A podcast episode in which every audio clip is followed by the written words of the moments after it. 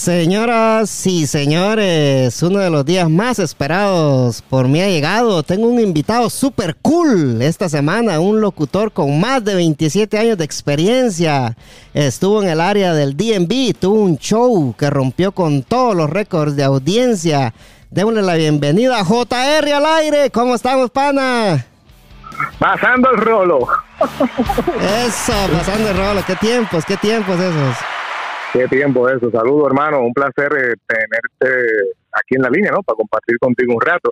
Normalmente yo entrevisto, en esta ocasión a mí me entrevistan.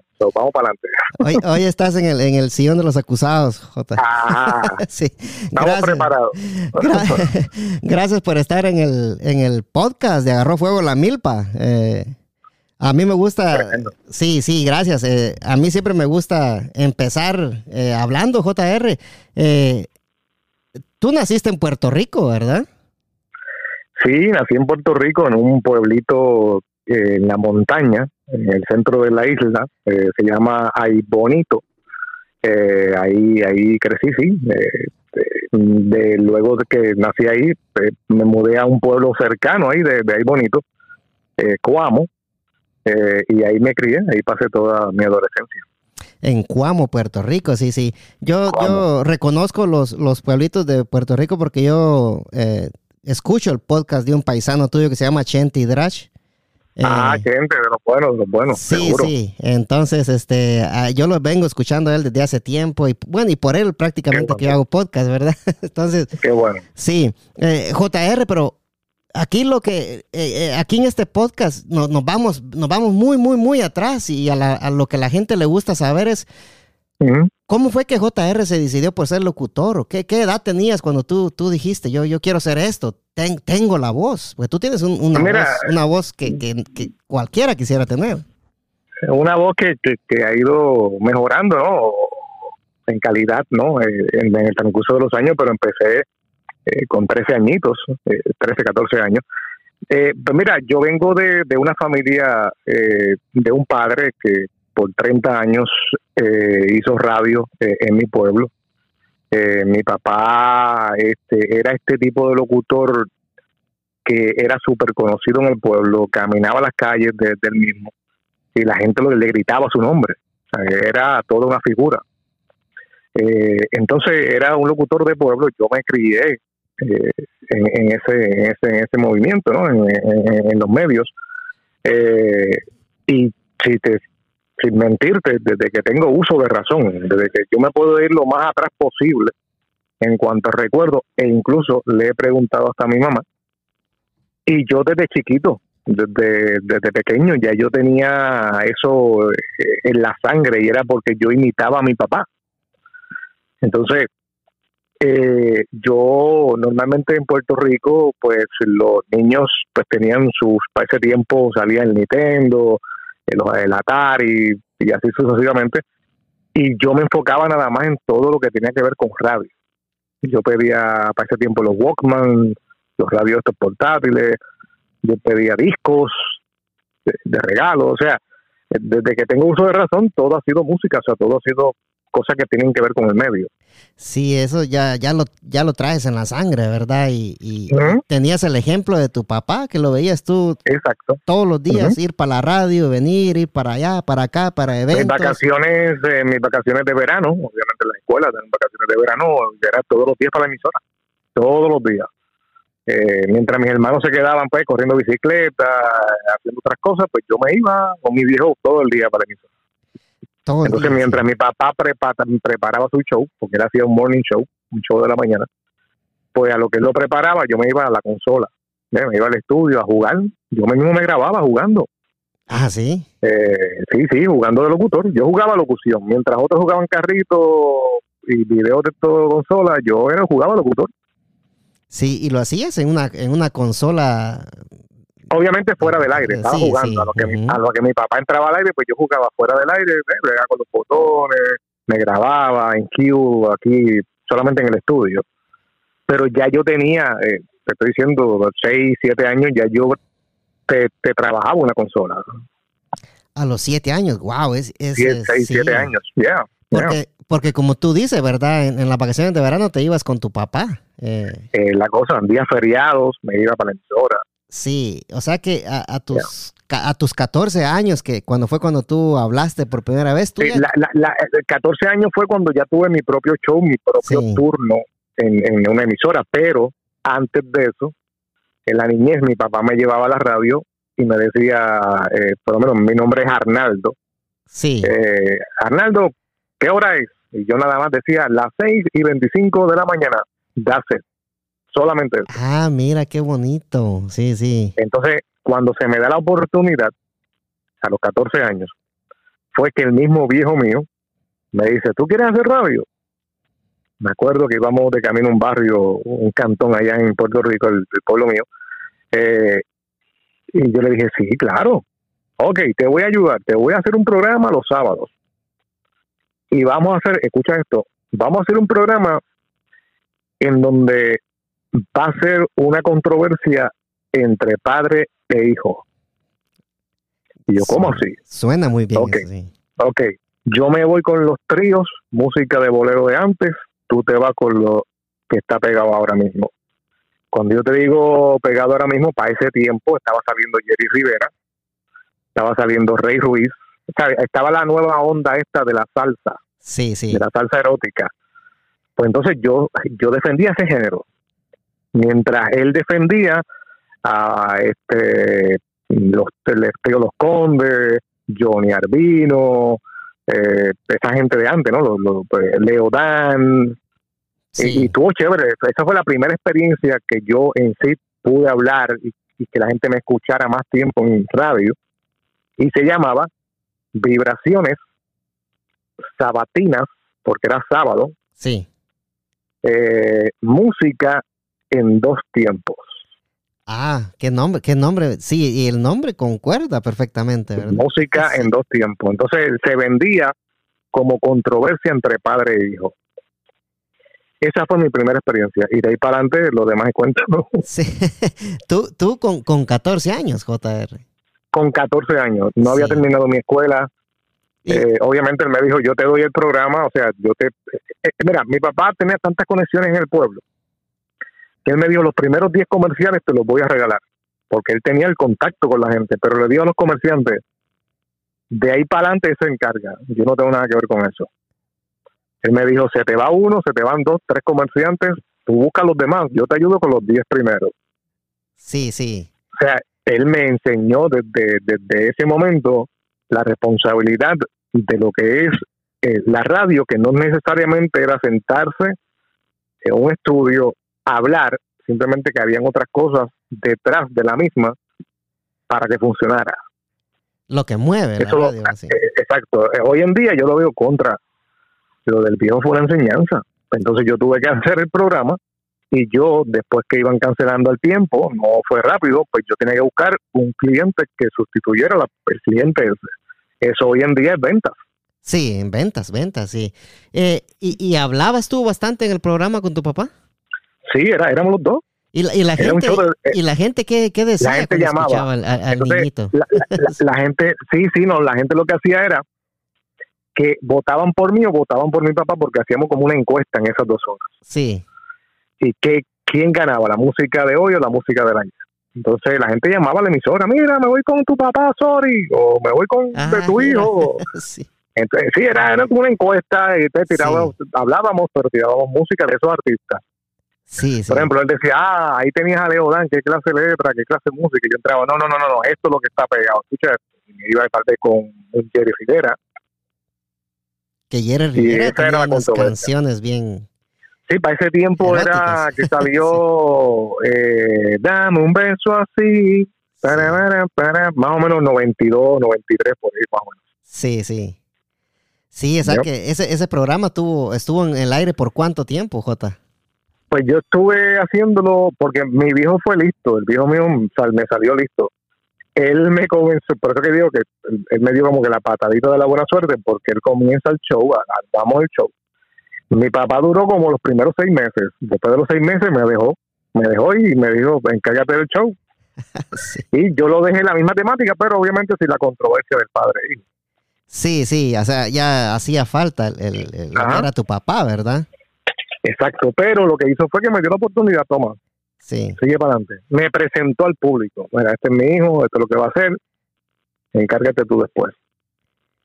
Y así pasaron cuántos años, Jota, haciendo el programa ese? Pues estuve haciendo el show dos años. Eh, en esos dos años, mientras hacía el show los sábados, la misma emisora para la cual salía el show, que obviamente mi papá pues estaba dentro de la misma, me dieron horas extras en la semana para hacer lo que llamaban en ese tiempo disc jockey.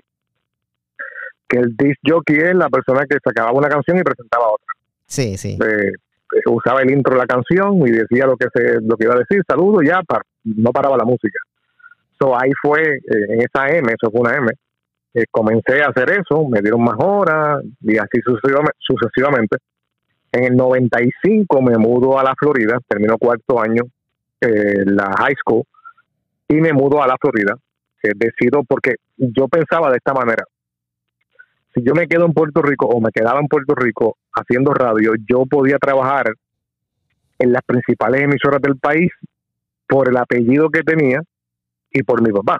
Sí porque mi papá pues lo conocía la mayoría de, de las personas en la radio en Puerto Rico. Entonces yo quería hacer mi, mi profesión, si se podría decir de esa manera, o, o, mm, lo mío, lo quería hacer por mí, no porque pues...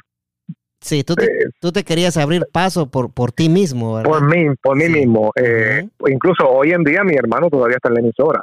Eh, entonces, a eso, a eso es lo que yo me refiero. Yo quería seguir para adelante. Pues mira, me, me, me tomé el reto de venirme a la Florida y ahí fue que comenzó, obviamente, ya entro a lo que son las emisoras comerciales, ya en formatos musicales. En Puerto Rico venía, pero eran poquitas horas, no era, no era algo grande. Sí. Y eh, llegas a la Florida, JR, eh, ¿Tenías algún contacto ahí? ¿Alguien que, te Nada, nada. Llegué a la Florida, llegué a la Florida un noviembre del 95. O sea que literalmente dijiste, yo me voy a abrir camino por sí solo, sea como sea. Esa cosa. Obviamente tenía familia aquí, ¿no? Mi mamá estaba aquí, tenía hermanos. Eh, y dije, pues me voy para la Florida. Obviamente, y tenía todavía el, la esperanza, ¿no? De, de, de, hacer radio, ¿no? Por eso era lo que me estaba gustando para ese tiempo pues llevaba poco tiempo al aire, creo que eran como dos años y medio más o menos con experiencia. Sí. Eh, experiencia contando la primera vez que fui al aire. Sí. Pues entonces llego a la Florida, me acuerdo que llegué un noviembre y de noviembre a febrero, marzo trabajé instalando alfombras sí, instalando alfombras, empezaste en la Florida. Entonces, mientras mientras estaba instalando alfombras, pues todos los días llamaba a las emisoras, mira, hacía amistades, pues, comenzaba a llamar a los locutores todos los días, saludándolos, mira, soy fulano. Ahí comenzaron a aparecer entrevistas, eh, hasta que apareció una emisora, eh, AM, para ese tiempo en la Florida no habían FM latinas. Eh, me apareció una emisora en Kissimmee, Kissimmee está como 45 minutos de Orlando Sí. Y yo viajaba los fines de semana para hacer el turno sábado y domingo. Eso fue empezando en la Florida, sábado y domingo, en un turno eh, musical. Y pues, era algo, pues, era para empezar. La semana hacía alfombra y los fines de semana, pues. Lo que te gustaba. Hacía lo que me gustaba. Entonces, y así fui hasta que aparecieron más emisoras, más horas y por ahí para abajo. sí, sí. O sea que eh, hacías un, un, doble esfuerzo, ¿va? Porque tenías que viajar. Eh, regresar el, el, el, mismo día, o sea, el lunes para, para ir al, trabajo y, lo mismo así. ¿Por cuánto tiempo te, hiciste eso, Jota? Pues mira, gracias a Dios, eh, eh, es que yo siempre he dicho he sido bendecido y todo en honor del Señor, ¿no? Eh, estuve ahí como seis meses, hermano. Eh, a los seis meses me llaman para una emisora en Orlando, más comercial, o sea, una emisora más grande. FM. Eh, AM todavía. AM, sí, no, pasaron, pasaron varios años antes de llegar a la FM eh, AM, eh, musical, para ese tiempo era la competencia de una, de la que, de la que era la primera eh, en rating y todo, AM también, musical latina, ¿no? Música latina. Sí. Y ahí estuve, eh, la 1440M era esa. ahí me llamaron para hacer de 12 de la, de la medianoche a 6 de la mañana, pero era full time. Ah, ok, sí, sí. El, como decimos, decimos en Guatemala, el turno de los tecolotes. Es la cosa. Pues entonces yo digo, contra, mira. Por eso te digo, la vida es, toda de riesgos. Y, y, según te estoy contando mi historia, vas a ver, wow, se tomó varios riesgos. Pues entonces yo digo, contra, estoy fin de semana haciendo lo que me gusta, pero pudiera estar toda la semana. Eso sí, es de madrugada, pero por algo se empieza. Sí. A mí siempre, mi papá siempre me dijo, usted montese en el barco, que lo que viene después, eh, la cuestión es estar dentro del barco. Es lo que cuesta. Es lo que cuesta. Es montarse en el barco, así sea en Maine. Usted se monta. Y tengo historia que la escucharás que te va, vas a decir que es verdad. Pero entonces, ¿qué pasa? Me tomé el riesgo, el reto de agarrar el turno de 6, de 12 de la medianoche a 6 de la mañana, lunes a viernes. Y ahí estuve, hermano. Estuve ahí como un año, me pasaron después en la misma emisora de 10 de la mañana a 3 de la tarde. Un turno mucho mejor. Un turno mucho mejor. Ahí estuve, sin mentirte, como dos años más. ¿Y, la programación que, tenías de 10 a 3? Era, para ese tiempo era salsa merengue, creo que estaba pegado para ese tiempo. Sí. Eh, estamos, hablando, estamos hablando como del 96, 97, por ahí, Jota. Ajá, 96. 96, sí, ok. 96, 97. A finales del 98 es que salgo de esta emisora M. Eh, todavía en Orlando no había FM. Entonces, ¿qué pasa? Eh, pues salí de esta emisora, en ese tiempo mi viejo muere, eh, lamentablemente, en el 98. Eh, mi papá tenía una fundación y todavía la tenemos de, eh, de niños, que si tu hijo tiene cáncer y tú no tienes los gastos para los medicamentos, la compañía, o sea, la, la, organización, paga los gastos. Pues antes de morir, mi papá la tuvo como, yo creo que la tuvo como 15 años más o menos eh, en la misma emisora recolectábamos, hacíamos maratones, como se hace hoy en día con San Jude y eso, pero allí en el pueblo, ¿no? Sí. Pues entonces en el 98 eh, pasa el huracán George en Puerto Rico. Entonces, eh, pues el, el, el, huracán barrió, como dicen en Puerto Rico, con la isla, o sea, fue como si fuera María cuando, cuando pasó ahora. Eh, entonces mi papá, siendo un locutor de pueblo, pues se fue para la calle ayudar a los, a los oyentes, porque lo llamaban a la emisora, tú lo llamaste, mira, no tengo luz, no hay energía eléctrica, eh, electricidad, debo decir, este, no tengo oxígeno, no tengo nevera, mi papá, mi papá cuando murió, que nosotros fuimos a buscar los papeles de las cuentas de él, mi papá tenía una cuenta de 12 neveras. Ah, mira. Que mi papá compró para gente. Wow. Entonces él las pagaba semanal.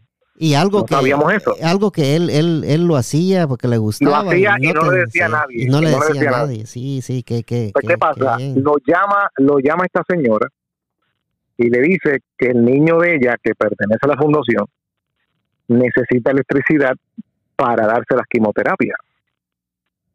Y mi papá, al aire en la emisora, dice, eh, pues mira, necesito que el alcalde, pa, las principales organizaciones del gobierno, mi papá, él decía algo en la radio y todo el pueblo se movía. Pero como estaba la situación del huracán, todo el mundo estaba ocupado, o sea, las la, la, agencias de, electricidad pues estaban en las zonas más, más, más afectadas y sucesivamente. Sí. Pues mi papá le da con salir del show de, radio e irse para la casa de este muchachito. Entonces, él se pone a bregar, a trabajar con los cables. Mi papá era handyman él hacía de todo. Ah, Pero estaba lloviendo, eh, entonces el, el, aparato que él agarró para bregar con los para trabajar con los cables en el, en el, en el, poste, no sé cómo le dicen ustedes, en el... Sí, el poste, sí, eh, sí. El poste de luz, pues cuando fue a subir, lo que tenía en la mano se le resbaló. Ah. Eh, y él le había puesto tape, pero la parte de abajo, de la varilla, del, del, del, metal, no le había puesto tape y me le dio 4000 voltios. Obviamente me lo barató. sí, sí. Ya tú sabes, 4000 voltios. Sí, sí, sí, lo siento. Pero murió, mi papá siempre mi, papá siempre decía que iba a morir con las botas puestas. Porque él era un, tipo de pueblo. Eh, su sepelio cerraron las escuelas en el pueblo, eh, lo llevaron a la alcaldía, sobre 100 niños que él había operado estuvieron en el sepelio, se transmitió por la radio, o sea, era, era un tipo de pueblo, ¿no? Sí, él, eh, él mismo lo decía, ¿verdad? Que él, como tú dices también, él murió haciendo lo que, lo que siempre había hecho, lo que ayudar, sí. Pues entonces ahí en el 98, pues me, cogí un, me agarré un tiempo después de eso. Eh, y aquí me quedé en Orlando, ¿no? Entonces entro a una FM, pero esta FM era una FM como de hip hop. Entonces, eh, volvemos a lo mismo. Digo, necesito el trabajo, yo hago lo que sea. Pero me pusieron también de madrugada a tirar solo música y los promos, o sea, lo que decía el nombre de la emisora y sucesivamente. Sí. Eh, pues mira, hermano, yo sin saber inglés, yo le metí mano a eso. yo tiraba, yo no sabía lo que decían, yo no sabía lo que decían las promociones, pero yo todo sabía bien. Y tenías, eh, tenías una gran ventaja que, que, te, que sabías cómo, cómo manejar las consolas, ¿verdad? Que la consola, eso, eso, es lo eso, eso, es lo primordial. A mí la persona que... Yo, yo estoy en los estudios en el transcurso de mi carrera y siempre llega una persona nueva y me dice, ¿cómo mira? Yo quiero aprender cómo es esto. Yo, mírame la consola. Vamos a empezar por ahí. Mira lo que yo hago en la consola, par de días. Y después yo te doy clase. Exacto, sí, sí. Porque en la consola que está, tú eres el piloto de eso. Sí, tienes el control. que vale que tú hables bonito, hables bonito, sea bonito en fotos y vainas, pero la consola te frisas. Sí, estamos. Tú eres el piloto. Tú eres el piloto. Sí, imagínate. Pues entonces, pues para mí, para mí era rápido. E incluso te cuento la historia de esta emisora. Yo me entero que abren esta emisora. Yo estoy trabajando en una factoría para ese tiempo que me agarré el el tiempo de, pues, la, pérdida de mi papá, me dolió, era mi ídolo, era un tipo que si yo veía un micrófono en ese momento me iba a acordar de él, so, yo me desconecté por un par de meses. Entonces estoy escuchando la radio y, escucho que están lanzando esta emisora nueva, americana, pero e, e, era americana, pero tiraban algunas cositas en español. Eh, y yo, contra, qué chévere, voy a llamar. Y entonces llegué al building donde estaba, nadie me conocía, toqué, hablé, mira, sí, esta es la persona, hablé, un cubano, gracias a Dios. Fácil se me hizo. Hoy en día es uno de mis mentores. Llegué allí, me dijo, mira, no tengo nada, tú vas a hacer, ¿tú hablas inglés? Yo, mira, mano, dijo, mi inglés es matado, ¿sabes? Recién llegado. Y me dijo, pues está bien, no tengo nada. Hermano, vamos al estudio. Me dijo, ven acá para que veas el estudio vamos al estudio, que ahí quien está ahí, sentado en ese estudio me conoce de años de radio ya aquí en Orlando, en, lo que he hecho en Orlando. Entonces estamos hablando y yo, contra, qué chévere, los estudios tan chéveres, sí, ah, tú conoces a Jota, sí, Jota, hecho tremendo, ha trabajado conmigo anteriormente. Pues todo quedó ahí, pues yo le dije que no, que no hay nada. Pues el hombre se va al cubano, yo me quedo hablando con el que conozco. Sí. Y no pasaron ni dos horas cuando vine para acá y me dice, oye, tengo algo para ti, ¿te interesa? yo, lo que sea. De 12 a 6 de la mañana. No vas a hablar porque es que no en inglés. Yo, tranquilo, yo vengo. Y así entré. Ah, entonces él me dijo, pa, por eso te quería contar esto, por la cuestión de la consola. Él me dice, pero ven acá, dile a él que te enseñe cómo es que sale todo por ahí. Yo, hermano, yo estoy listo, a las 12 estoy aquí. ¿En serio? Yo llevo dos horas aquí mirando a ese hombre por donde sale cada cosa. ya, te, lo, ya te lo habías aprendido, o sea, tú... Sin mentirte, me fui, regresé a las 12 de la medianoche y tiré la música, lo que, lo que hacer. Sí, porque tú ya, ya, ya, ya sabes lo que, sabes cómo trabaja una consola. Y, oh, por ahí sale la música, por aquí el micrófono, por allá son los anuncios, tremendo. Sí, y, y ya, y bueno, y esto, esto es más que, que desde los seis años tú vienes viendo a tu papá haciendo eso, ¿verdad? Y, y, no, no, es ninguna consola para ti, no es nada raro, porque tú ya, nada, sabes, sí. Oye, yo he llegado a emisora y me dicen, siéntate que vamos para aire. Me, pasó en Miami, después hablamos de eso, pero cuando llegué a Miami me pasó yo, vamos para adelante. me senté y saqué el show. Sin conocer la consola, sí. Sí, y, y, ahí en esa radio en hip hop, eh, en, bueno, esa nueva radio que abrieron que dice, ¿verdad? Que tiraban cositas en español. ¿Cuánto tiempo eh, estuviste ahí. ahí, ahí estuve como un par de meses, eh, sin mentirte, eh, algunas, algunos seis, meses, siete meses. Entonces, en ese momento llega la primera emisora FM a Orlando, pero no era comercial. Me explico. Tenía una licencia educativa. Mm, comercial era que no podías transmitir de un club, no podías transmitir desde un de dealer, simplemente tirar música y decir, eh, este segmento de música es auspiciado por fulano, o sea, por tal compañía, pero no podías decir, llama ahora mismo que hay especiales, toda la hora, qué sé yo, que nada de eso, no podías incitar, ¿no? Sí. pero era la, era la primera FM sonando música latina, ¿no? Era low power, low power es que lo que tenía eran como 2000 watts, pero era lo único latino en FM que yo fue un boom. pues todos los latinos abre esta emisora, exacto, abre esta emisora nueva, volvemos a lo mismo por conexiones, gente del medio, mira, vieron allí, están allí en la esquina tal, este es el número. Así mismo fui, la primera vez me dijeron que no, pues seguí en la, en la que estaba, en la hip hop. Pasó el tiempo, se fue alguien, me llamaron, ahí entré en la primera FM en Orlando. Ahí estaba haciendo, en español, ahí estaba haciendo 10 a 3.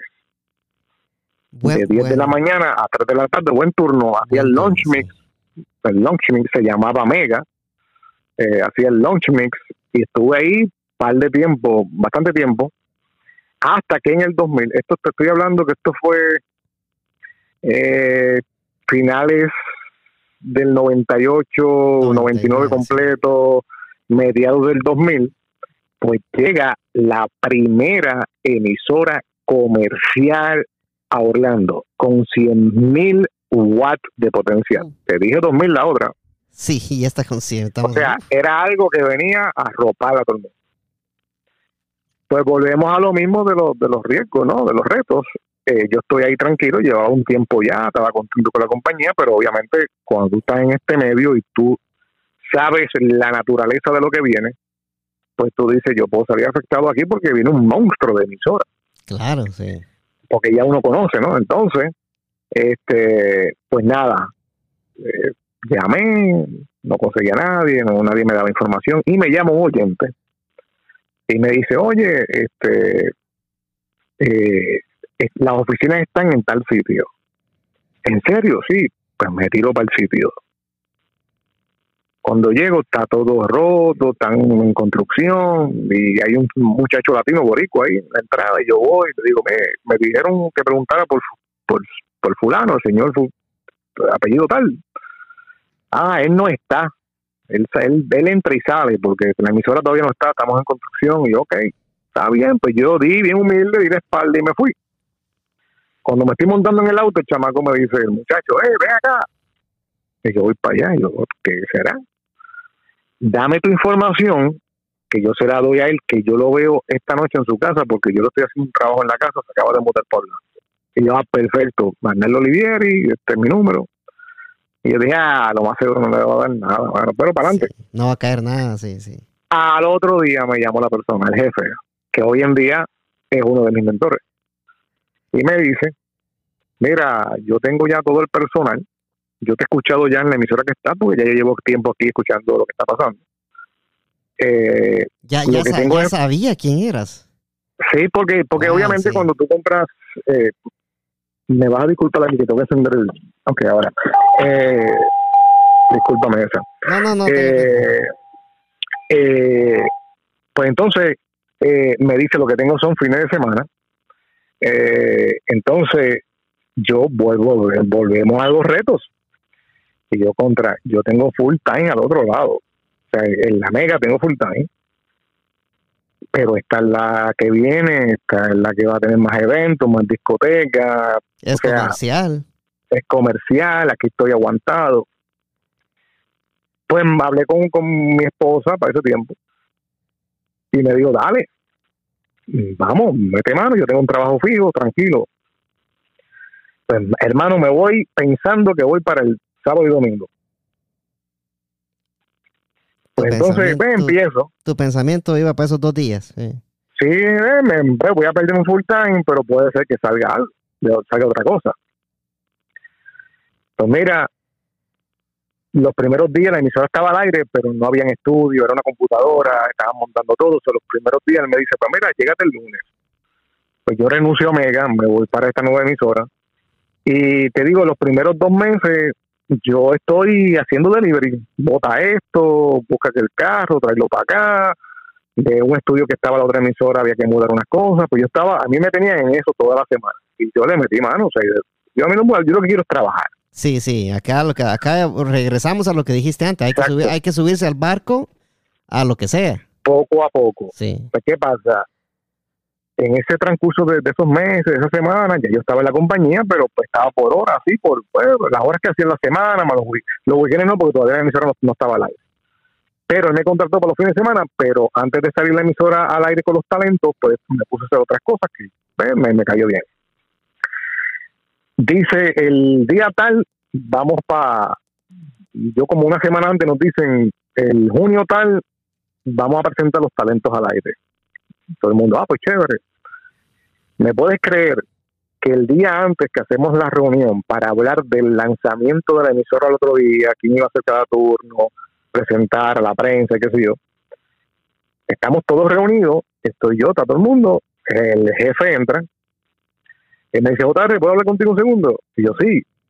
me lleva a la oficina y me dice, hermano, eh, la persona que iba a hacer el turno de 7 a 12 de la medianoche lunes a viernes, lunes a sábado, se quedó en Puerto Rico, decidió no mudarse para Orlando, ¿lo quieres? Y yo, ay, ah. bendito, ya, ya, perfecto, cuente conmigo, es tuyo. Y entró a la reunión, anunció todo el mundo, JR va a estar 7 a 12. Sí. y ahí estuve... Qué, noticia, qué noticia, o sea, de, pensar de que iba sábados y domingos a, esa, esa gran noticia para empezar. Pero volvemos, volvemos a lo que hablamos ahorita, además de la consola, yo, yo puedo decir por mi experiencia que cuando a ti te apasiona algo, cuando a ti te gusta algo, las personas lo notan. Eh, lo notan por, por la manera en que tal vez tú estás constantemente hablando del medio, hablando eh, cosas como que la persona dice, oh, el, el, tipo sabe, o sea, no es que sé el más que sé, pero lo que lo que lo poco que sé, pues él se dio cuenta. Eh, tanto así que duré tres años, eh, no, estuve un año, un año y medio eh, en, esta emisora.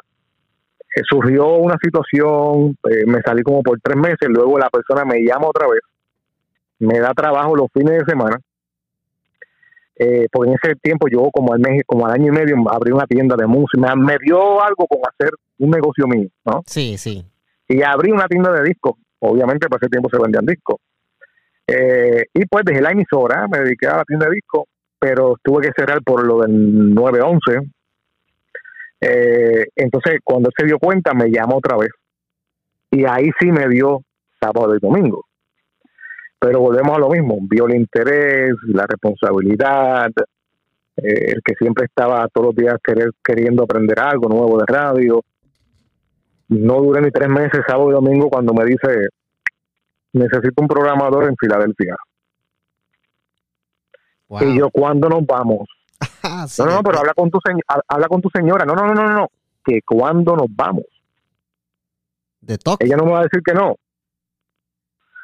y ahí me, me mudo a Filadelfia, eso fue en el 2003, a programar eh, Mega Filadelfia. Wow.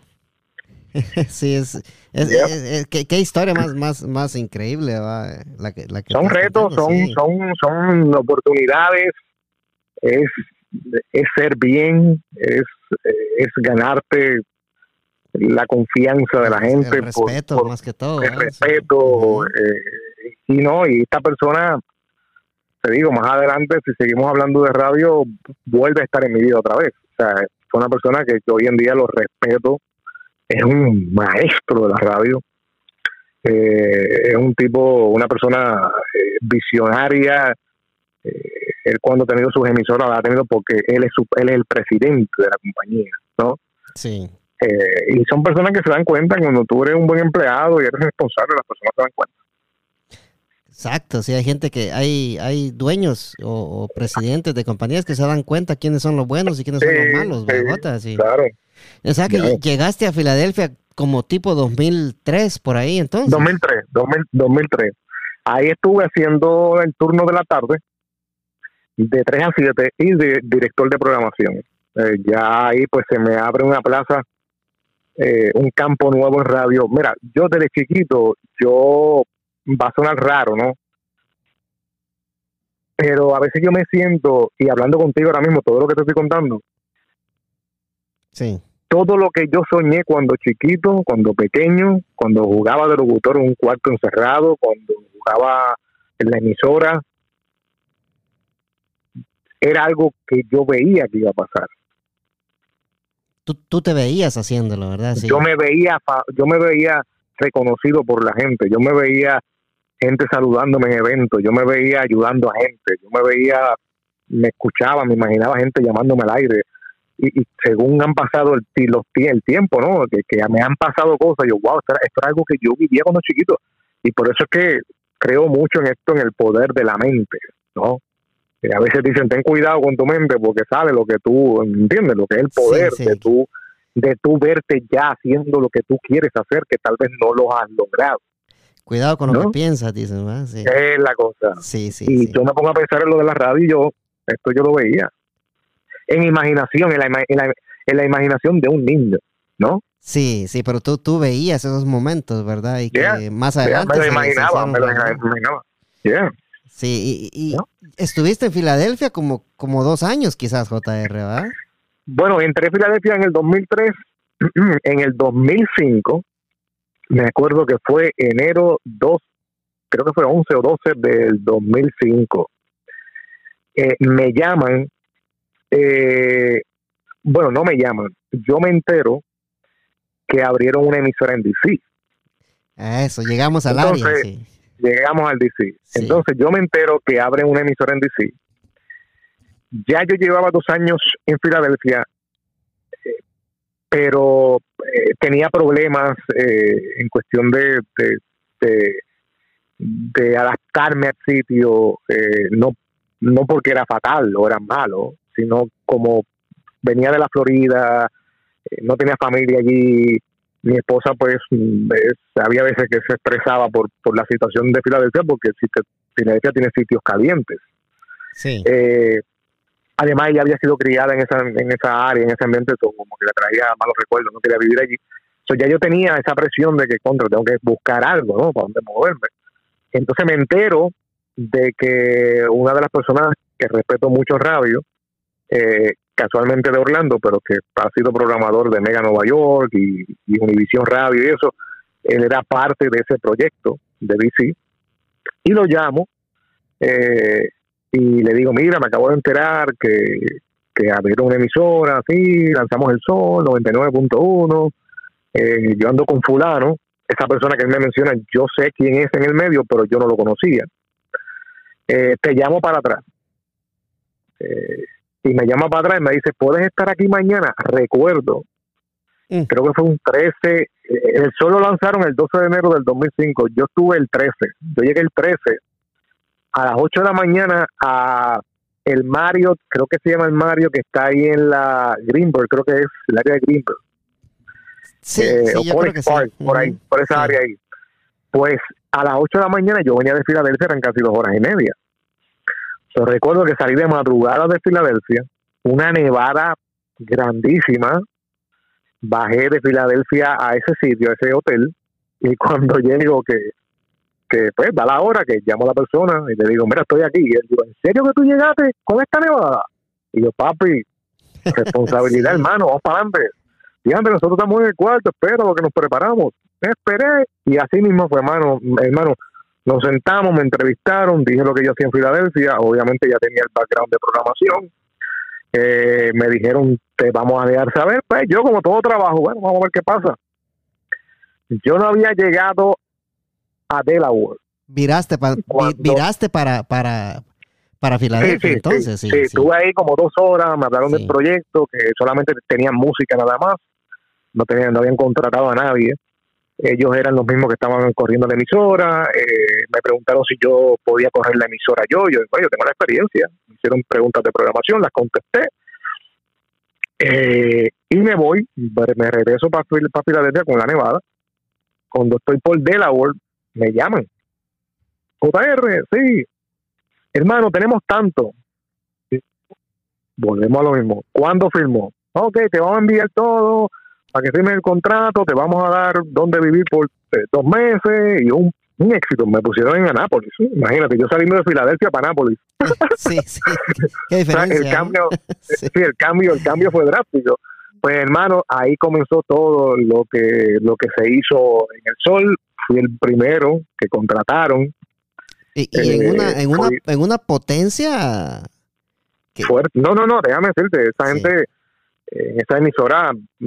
Ah, entonces, para, para que te rías, cuando me dan el trabajo, que yo no he llegado a Filadelfia, ya tengo el trabajo, porque pues lo que faltaba era yo firmar, yo tenía que enfrentar a la persona que te hablé, que me dio trabajo en Orlando, porque ellos eran dueños de Mega Washington y yo era yo trabajaba con ellos en Mega Filadelfia. Ajá. Mm. O sea, cuando yo llegué a la oficina, yo tuve que llamar a esa persona y decirle, jefe, esto es lo que hay, y me topo que él está en DC lidiando con la competencia que le acaba de salir. Oh. sí, Jota, eh, casualmente yo estoy aquí en DC mm. porque es verdad, salió esa emisora y me dijo a sí mismo, haga lo que tenga que hacer, hermano, dame dos semanas, no, lo que usted necesite, dame dos semanas, eche para adelante, le deseo mucha suerte. Y me mudé, me mudé para pa DC. Y ya sabemos lo que pasó con la Mega, o sea que eh, trabajabas, trabajabas tú con, con, con, el jefe. Ah, y una historia, esto, esto nunca se lo he contado a nadie, y sorry si lo escuchan las personas. Cuando yo estuve, que te conté que estuve en Orlando en una emisora fines de semana nada más, antes de que me saliera lo de Filadelfia. Eh, yo recuerdo que yo trabajaba, yo siempre he hecho de todo, hermano. Mucha gente piensa que yo he hecho radio nada más. Yo hace tiempo también estaba, cuando estaba, cuando estaba los fines de semana, en la segunda vez que me llaman de, la emisora que te conté, pues estaba trabajando Hard Rock, en el Hotel Hard Rock de maintenance, de lunes a viernes y los fines de semana, pues por un par de meses, pues hacía la radio part-time hasta que me pasaron a Filadelfia. Sí. Entonces, en ese transcurso que yo estaba entre fines de semana, como es la vida, y agarrando sol, recogiendo basura en las piscinas de los turistas, en el Hotel Hard Rock en Universal Studios, yo me escondía y yo llamaba para Washington, para la mega de Washington, buscando trabajo. Oye, de esto. Sí. Pues mandé un demo, mandé, no, me, me escribían, no, pues te dejamos saber, ok. Pasó el tiempo, no, mira, la gerente decidió poner la misma persona de la mañana en la tarde, este, eh, tranquilo, de, deseamos suerte, y yo, ok. Pues me quedé ahí haciendo los fines de semana. Ah, entonces me apareció Filadelfia. Entonces, qué casualidad, como es el destino, en el momento que yo llamé a DC buscando trabajo, que pues estaba haciendo algo que realmente no me gustaba, porque no es lo mío, pero si tengo que hacerlo lo hago porque hay que sobrevivir. Exacto. Me dijeron que me, dijeron que no. Y a los dos años le aparezco en una potente emisora. Con una señal que se escuchaba prácticamente en todos lados. Oye, nosotros recibíamos llamadas de Camden, New York. Esa, esa señal estaba Así de fuerte, era señal, eran, eran 100 mil watts en Anápolis. En Anápolis. Pues entonces, eh, como a los cinco meses, cinco meses, cuatro y medio, cinco, fue que comenzó a llegar ya todo el mundo, llegó Pedro, llegó la jefa de programación, a mí me dejan como music director, o sea, director musical. Yo todo el tiempo en el sol tuve que ver con todo lo que tenía que, todo el sol era yo. O sea, me refiero la música que estaba en el sistema era mía, y lo que tú escuchabas en el aire, el sol, 99.1, siempre de fiesta, eso lo escribía yo, verano sol, eh, primavera sol, sea, yo estaba de la mano con la jefa y era la mano derecha de ella, yo hacía todo. Sea, nosotros entre ella y yo hacíamos todo, pero la parte creativa, Rumba Mix lo saqué yo, Guaya Guaya, todos los programas así en mi tierra, eh, que se sacó con toda la producción, porque obviamente me respetaron porque fui el primero que llegué. Sí, sí. Tú, tú, tú sabías cómo mascaba la iguana ahí. Entonces ya venía con experiencia de programación. Obviamente la persona que traen tenía más experiencia.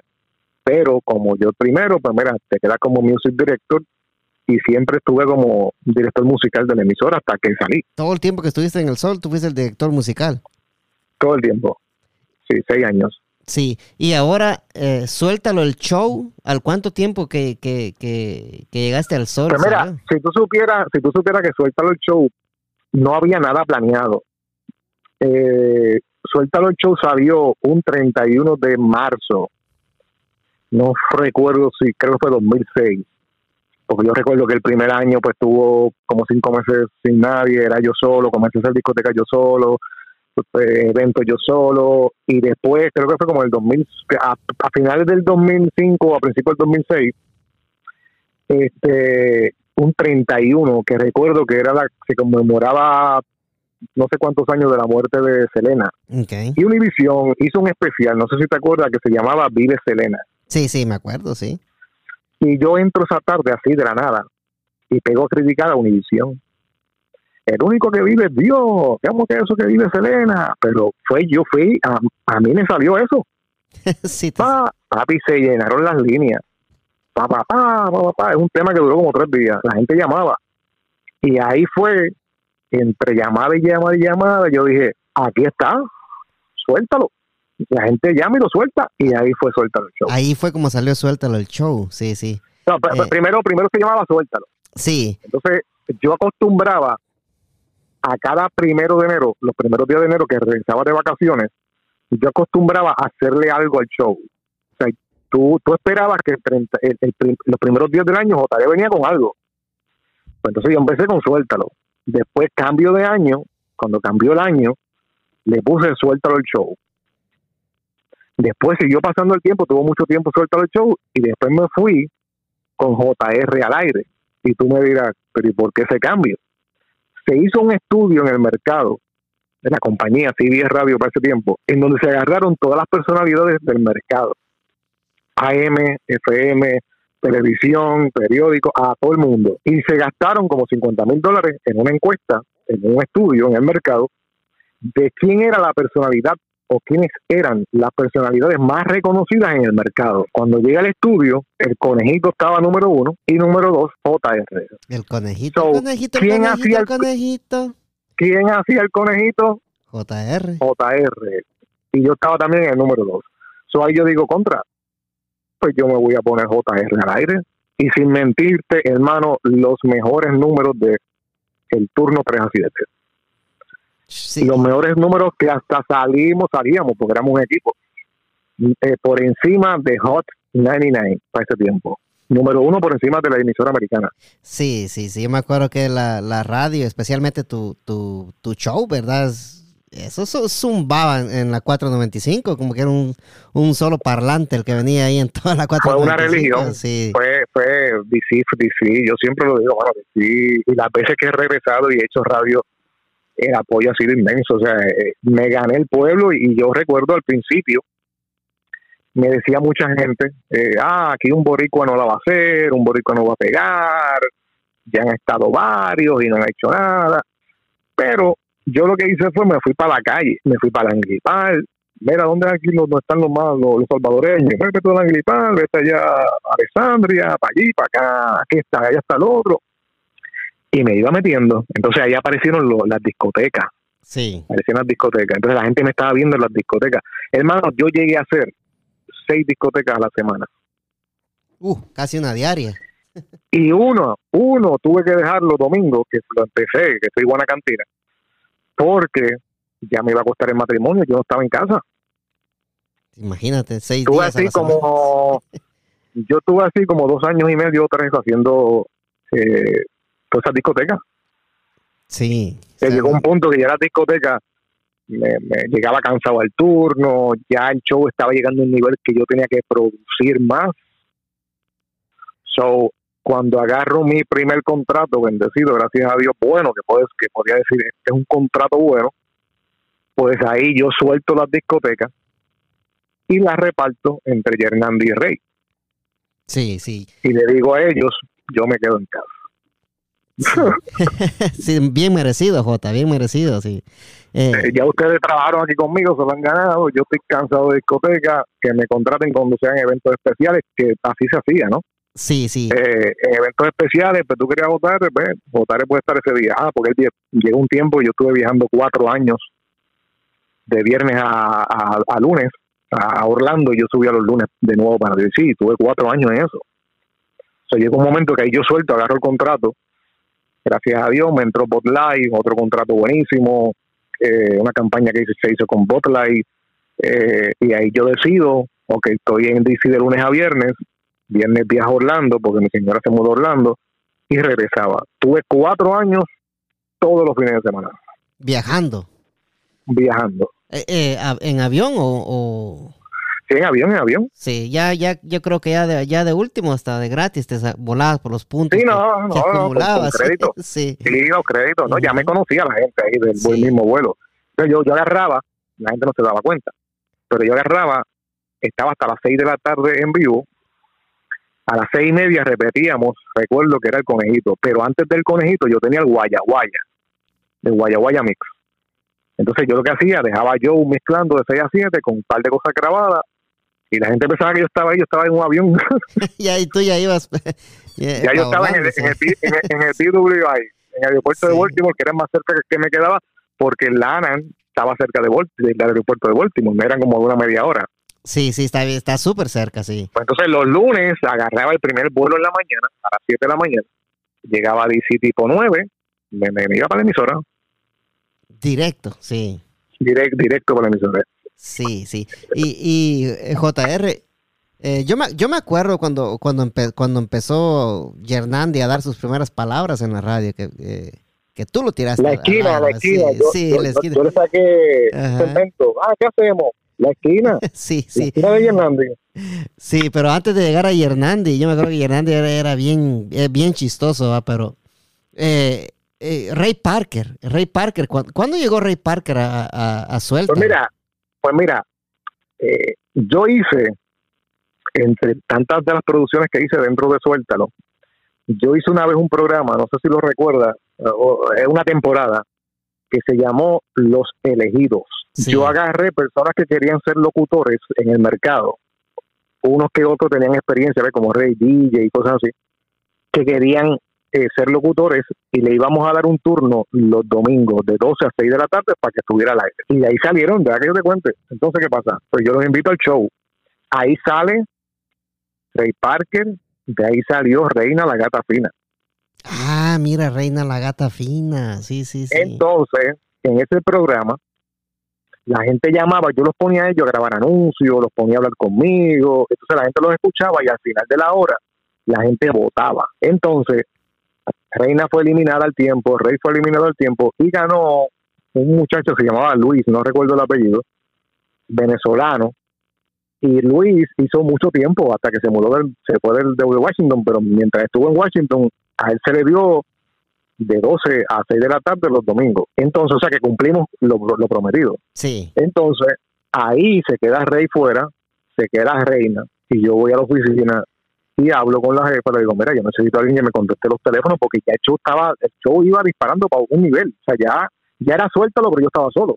Sí, sí, o sea, ya la Obviamente no sonaba solo porque yo tenía mis efectos, mis aplausos, mis ruidos atrás, mi, sí. vaina. La famosa risa. sí. La famosa risa que me la criticaron como loco. Este, pero fueron gimmicks, fueron cosas que pasaron que llamó mucho la atención de la gente y por eso pues pegó tanto el show, porque todos los días eh, tú te podías esperar que JR venía a tirarle a alguien, o aquel le tiró a JR y JR viene a contestarle, sea, todos los días era algo distinto. Entonces, o salía una llamada loca, la gente se reía, o el conejito le quedó brutal, o sea, era algo, siempre pasaba algo en el show. Sí, pues entonces, ahí me todas reía contestando los teléfonos. Reía al principio lo que decía, ¡eh! ¡Sí! ¡No!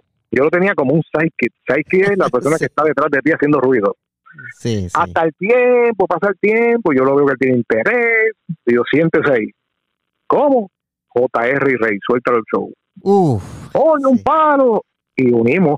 Rey era el tipo serio, el tipo que estaba al tanto de, todo lo que estaba pasando, porque es muy bueno en eso. Y yo era el loco, el pues, que no importa, el que bebía todos los días, el que, tomaba las cosas a vacilón, me vacilaba a Rey. fue una combinación, fue una, una combinación que pegó, fue una, fue una fórmula que pegó. Sí, sí, bastante, bastante. Entonces llegó un momento que yo me sentía que necesitaba otro psyche. Una persona con un acento diferente, con unas loqueras, con cosas estúpidas, que ese era el papel, no que es estúpido, que iba a ser el papel de la persona que yo necesitaba. Sí, que se hiciera el loco, el, el, que sale con mujeres, el vacilón. Eh, eh, eh, yo busqué la persona que yo no podía hacer, porque ya yo estaba casado, había cosas, yo tenía un límite, ¿no?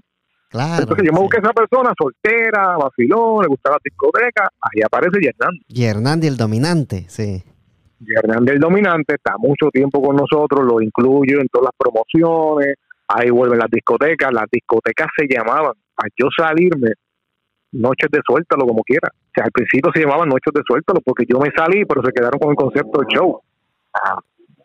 Sí. Entonces los animadores que estaban en la discoteca eran los animadores del show de la tarde. Los animadores de Suéltalo, ¿verdad? Sí. De Suéltalo, sí, porque Hernandi y Rey eran los de la discoteca. Sí, yo me acuerdo una de las veces, y yo creo que ahí fue cuando, eh, porque te acuerdas que, que Hernandi siempre decía, las, decía un montón de, de locura, ¿va? Sí, Eh, sí. Pero una vez eh, me, me acuerdo y lo tengo bien clarito y se lo recordé a Hernandi cuando lo entrevisté también. Que le digo yo que yo me acuerdo que él estaba jugando Estados Unidos contra Trinidad y Tobago.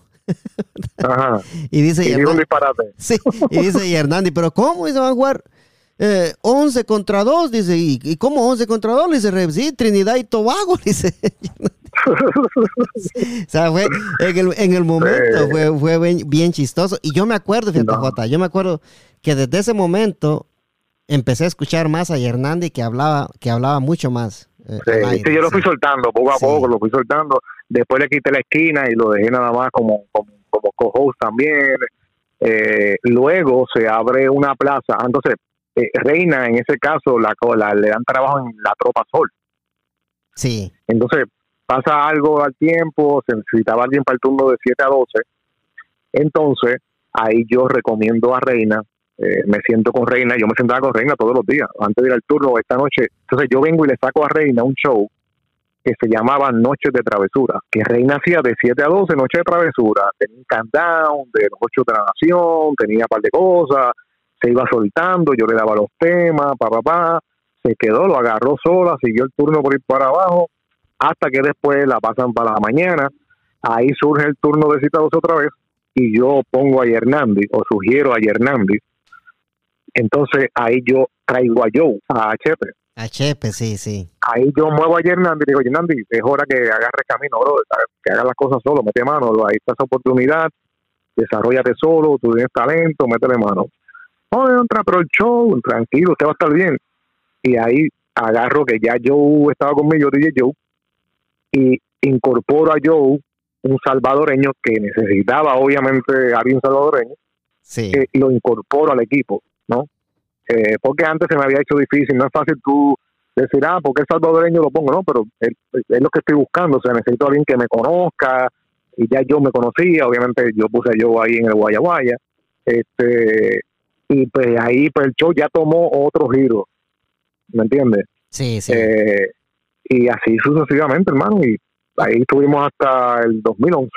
Y, y, y DJ Joe fue, fue DJ de Daddy Yankee en una ocasión, ¿verdad? Si no estoy equivocado. Mm, No, bueno, lo que pasa es, creo que el, el- cuando una de las giras en el DMV, creo que creo que él tocó en el concierto, pero no no sé si, Ah, en otro sí. sitio, no, no sé, no, no sé. Sí, sí, porque me, me acuerdo yo de que, de que la, la bulla que había, ¿verdad? Que, que DJ Joe iba a estar con Daddy Yankee, que no sé qué. Porque yo me acuerdo que Yankee se sentaba a hablar contigo ahí, ¿verdad? Cuando llegaba de Yankee, no, Yankee, Yankee, Yankee hizo muchas, bueno, eh, en un show de Suéltalo al aire, bueno, hace tiempo JR al aire, que era ya, eso fue en el 2010, 2009, 2010, estamos al aire, Yankee, obviamente tengo una buena relación con, con el personal de Yankee, ¿no?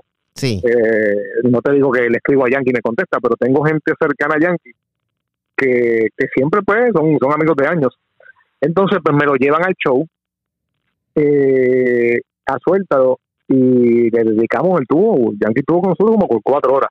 A mí, Yankee no es una persona que yo hablo con él, pero donde quiera que me ve, me reconoce. ¿no? sí, sí. Eh, pues nada, hicimos una, una amistad. Después de eso, ahí mismo, en Suéltalo ahí mismo, yo le digo, oye, tienes que venir para Verano Sol.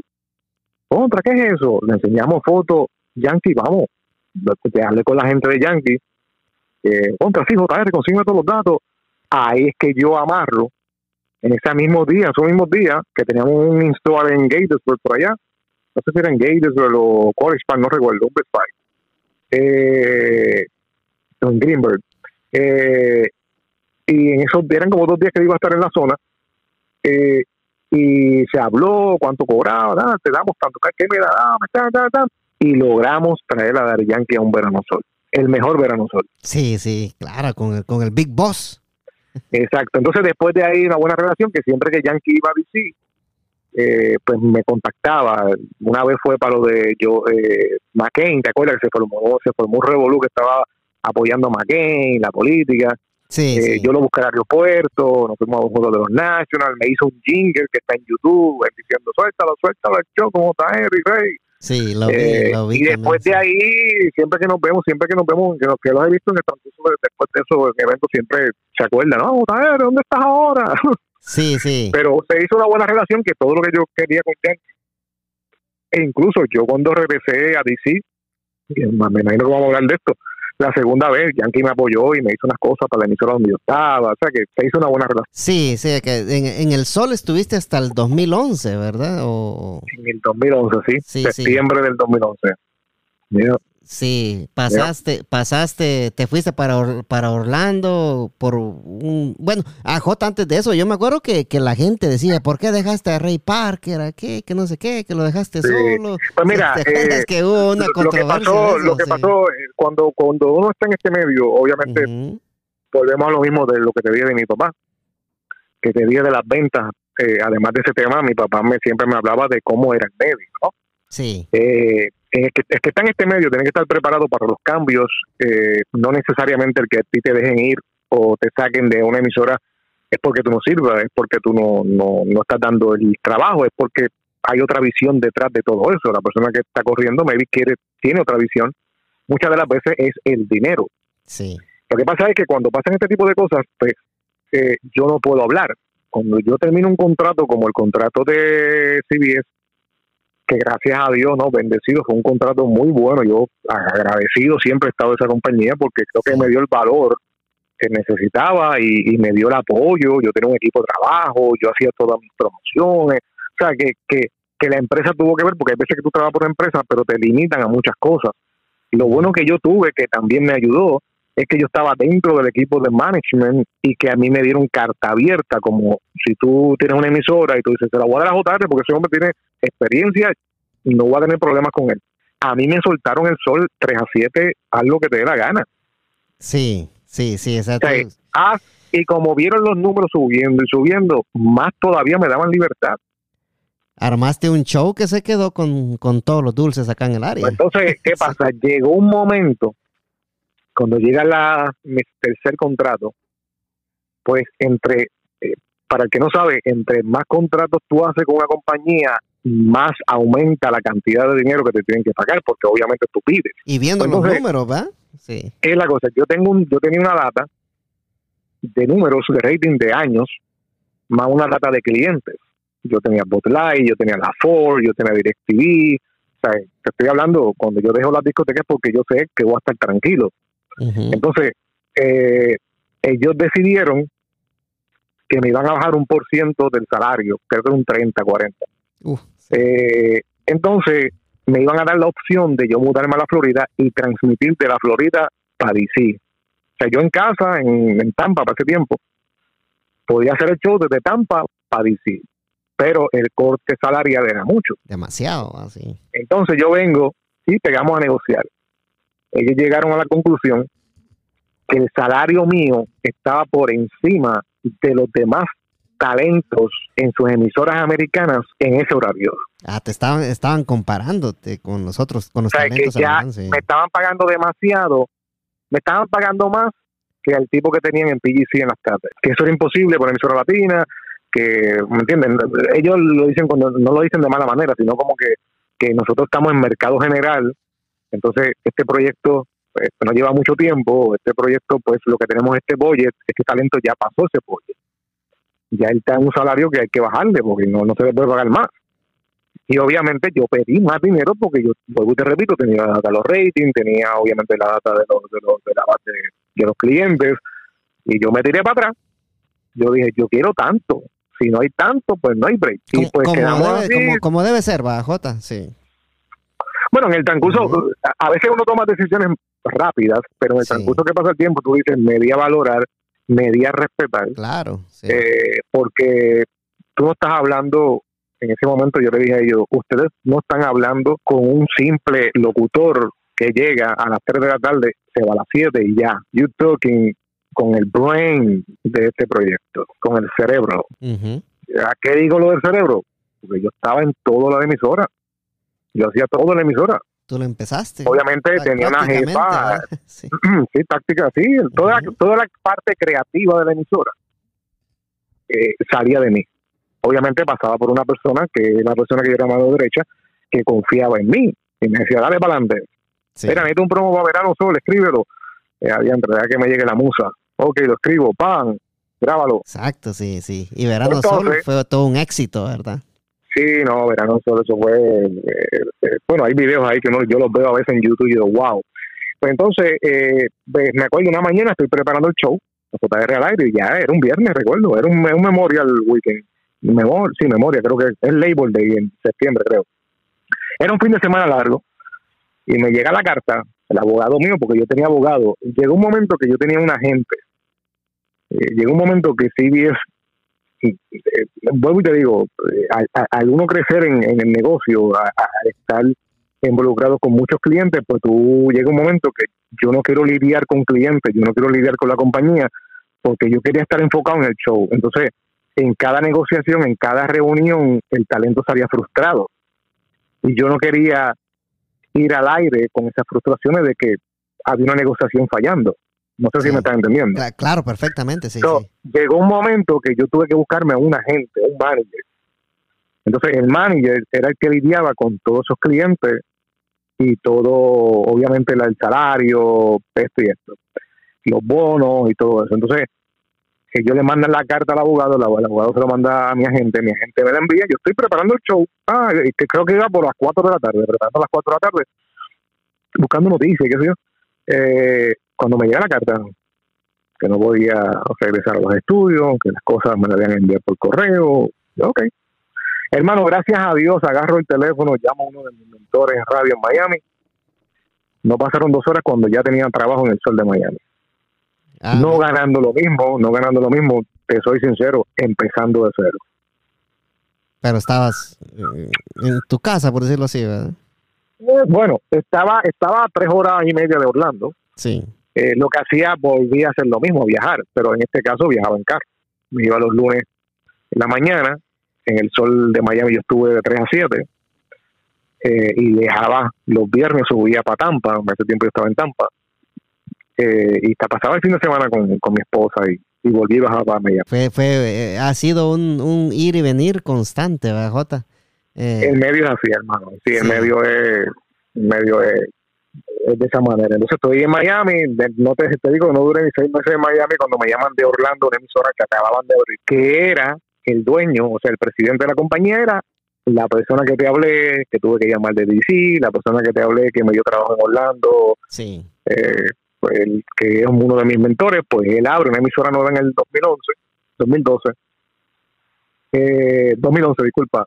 Eh, y en el 2012 por ahí me llama, eh, aparte de me estuve habiendo lanzado, me ofreció, pues miren, me vine rápido porque estaba ya en casa, estaba en Orlando, o sea, no estaba en Miami. Ya, sí, estabas en casa cuando te habló, sí. Entonces volví a Orlando otra vez. Ahí estuve un año cuando me llaman de la nueva de DC. El Tigre.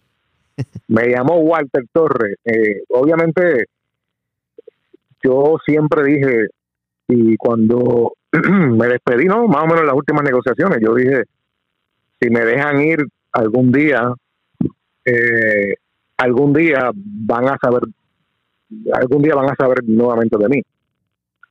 Y así mismo fue, al año, al año le salí en, en, la nueva, me llamó Walter, llegamos a un arreglo, le dije, le dije, como único voy para allá es que yo sea el programador, el jefe de programación, aceptó, llegamos unos números chéveres y me tomé el, el reto. Y aquí estamos hablando que era el turno de, de, la mañana, ¿empezaste bajo? Ahí es la bueno, ahí es la segunda vez, porque ya en Orlando años atrás, al principio hice la mañana, en, la mega, par de veces hacía la mañana, eh, en la primera FM que llegó aquí, que te dije que no era comercial. Sí. Pues entonces, en DC decido irme a la mañana. Digo, no, yo voy a dar candela, pero en la mañana. Sí, yo quiero la mañana. O sea, yo quiero la mañana y voy a hacer la mañana. No soy una persona de madrugar, pero voy a hacer la mañana. Y así mismo pues. Eh, cuando empezaste en la mañana ya estaba, eh, aún no estaba el TRA ahí, ¿verdad? O ya estaba el César el TRA Sí, sí, yo llego, eh, ya habían rumores de que yo iba para allá. eh, obviamente hay personas que, que tal vez te conocen por lo que dicen otra gente que tal vez no es lo correcto, ¿no? Tal vez hay personas que me ven a ah, un hombre antipático, se cree la gran... Pero cuando me conoce, ya, soy el hombre más chévere que hay, ¿no? Claro, claro este, sí. Pero entonces, pues no me conocían cuando yo hago la reunión, que ya yo que iba a ser el jefe, que venían unos cambios, papá, pues unos unos que otros pues se sintieron como, pues, me imagino, no sé, ofendidos, no sé, o quién se cree este, no sé qué pasó ahí. Pues decidieron irse, pues, yo tranquilo porque yo estoy yo estoy consciente de lo que estoy haciendo. Yo los respeté, todos se iban a quedar, nadie se iba a ir. Pero entonces, al parecer, al otro día se pues, buscaron en la computadora, se dieron cuenta de unos promos que venían JR en la mañana, se fueron, se fueron del aire, se fueron para sus casas, y después parece que recapacitaron y cada uno me llamó, mira, este, vamos a trabajar y ahí fue que me traje a César.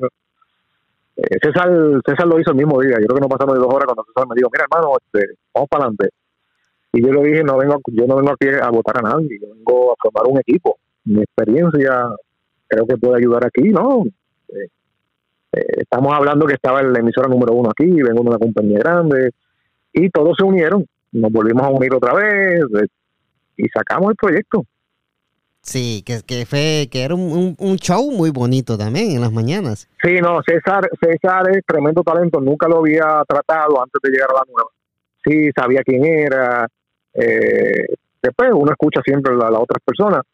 Eh, pero cuando trabajo con él, que me topo con, con, el personaje, con, el tipo de radio, se me hizo fácil. O sea, y, y entre él y yo agarramos la química rápido. Sea, eh, César es un tipo que todavía hoy día me llama y, hablamos y recortamos y contra, gracias, aprendí mucho de ti y yo, mano, yo de ti, yo aprendo de todo el mundo, bro, para eso estamos. Entonces hubo una química, muy buena química entre nosotros y hicimos ruido tanto así que por dos años y medio el show de la mañana de la nueva fue número uno, por encima de los demás. Sí, sí, este fue era un show muy muy Oye, con la poca con la poca frecuencia Tuvimos número uno. En el tiempo que yo estuve ahí, en el tiempo que yo estuve ahí fue número uno, ganándole al sol por dos años y medio. Y, y con la frecuencia que, que estamos hablando, de, ¿verdad? De 100 mil kilowatts, ¿verdad? ¿Cuánto es? Este, Sí. Eh, para ese tiempo el sol tenía, sí, pues, creo que lo bajaron a 50 mil, porque sacaron la, la 99.1, la cambiaron a la 107 y creo que está en 50 mil, 45 mil, no, no recuerdo muy bien. Pero como quiera, eh, nosotros teníamos, no sé si era 3.000 o 5.000 nada más de la nueva. Sí, y, parece que como que la nueva tiene más señal en más partes que el, que el sol. Lo que pasa es que la nueva, la antena está bien localizada, está en Apple. Sí, eso es verdad. Está, céntrica, está, bien céntrica. Pues nada, estuvimos ahí, ¿cuánto, Diandre? Yo tuve del 2000, de 2012 al 2014. En el show de la mañana, sí en de la mañana y obviamente programando la emisora. Sí, sí, o sea, te tenías el control absoluto de la nueva.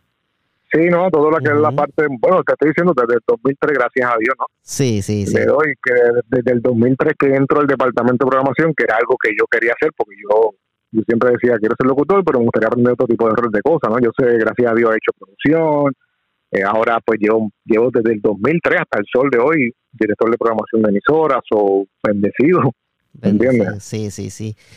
Y, y después del, del, de la nueva, ¿verdad? Este, eh, J, eh, muchas gracias. Eh, si, si, si te tienes que ir o... no, no, no, tenemos, tenemos un par de minutitos más. Ah, gracias, sí, te, agradezco el, el, no, de, de, estar acá en el podcast. Sí. estuviste en la nueva, J, y de repente desapareció J del área. Eh, sí, pues mira, hay veces, pues, cosas que pasan en, la industria, vuelvo y te repito, lo que hemos hablado anteriormente. Eh, en, este, en este negocio que está preparado para los cambios, eh, surgió una situación que yo no tuve nada que ver, una situación de, management, situación de cambio de, dueño, aparentemente no iba a ser un cambio de dueño. la persona que se mete en ese cambio a, a querer adquirir la emisora era una persona muy cercana a mí pero yo no tenía el conocimiento de lo que estaba pasando. Cuando yo me entero del, del movimiento que está pasando, yo le digo, no lo hagas porque me va a dañar la relación y yo estoy bien con, con la familia del, negocio. Eh, pero pues siguieron por allá hasta que llegó un momento que, que, que obviamente se entera la gerencia de la nueva que la persona que está haciendo el negocio, que quiere adquirir la emisora, porque había un problema de, no sé qué tipo de problema, pero querían buscar otro dueño o pasar la emisora a otra persona, los dueños de la frecuencia. No, no, estoy claro qué tipo de, de, por qué querían cambiar, pero había una situación, entonces pues esta persona, conocedor del medio, amigo mío, ¿no? Pues se enteró, hizo unas negociaciones por allá, aparentemente iba a pasar algo. Yo me entero ya cuando ya lo último está lo último de la negociación. Yo digo, no me metan en eso, yo no tengo nada que ver con eso. Eh, entonces, este, pues a lo último resulta ser que se quedó la, la gerencia que estaba antes. Nunca se hizo el deal, ¿no? El, cambio de, de, los gringos decidieron quedarse con los que estaban ya ahí, que ya sabemos pues quiénes son. Sí, sí. Eh, entonces, ahí como ya se había rumorado de que JR tenía que ver con el proyecto, por el simple hecho de que yo conozco a la persona, pero hay veces que tú te puedes meter en un problema y yo no tengo nada que ver con ese problema. ¿Me entiendes? Claro, claro. Eh, pues entonces cuando pasa eso, se enteran, me dicen, eh, puedes regresar al morning, pero no vas a ser el director de programación. Obviamente yo llevo años en esto ya. O sea, yo he aprendido desde mi padre en el transcurso de, los años que, que si a mí me dieron una palabra, eh, pues esa palabra se tiene que cumplir. Yo vine aquí con el propósito de ser director de programación. Yo no vengo ahora que me bajes de puesto, ¿no? Claro. Eh, y me pongas nada más como un simple eh, talento el que me van a dar órdenes con la experiencia que yo tengo más en radio ¿sabes? como que lo encontraba medio raro, no, no, no, no estaba seguro de los cambios que iban a hacer. Yo obviamente, quien ha trabajado conmigo, César, todos los que han trabajado conmigo pueden decir que soy una persona bien picky. Picky es como que bien, eh, me gusta que todo suene bien, me gusta, eh, eh, o sea, me gustan las cosas bien hechas, ¿no? Me gusta todo que suene radio, radio, radio. que, todo pues suene, que, todo suene, al 100, ¿verdad? Exacto. cualquier detalle, un efecto mal hecho, una, cualquier detalle en cuanto a la imagen de la emisora.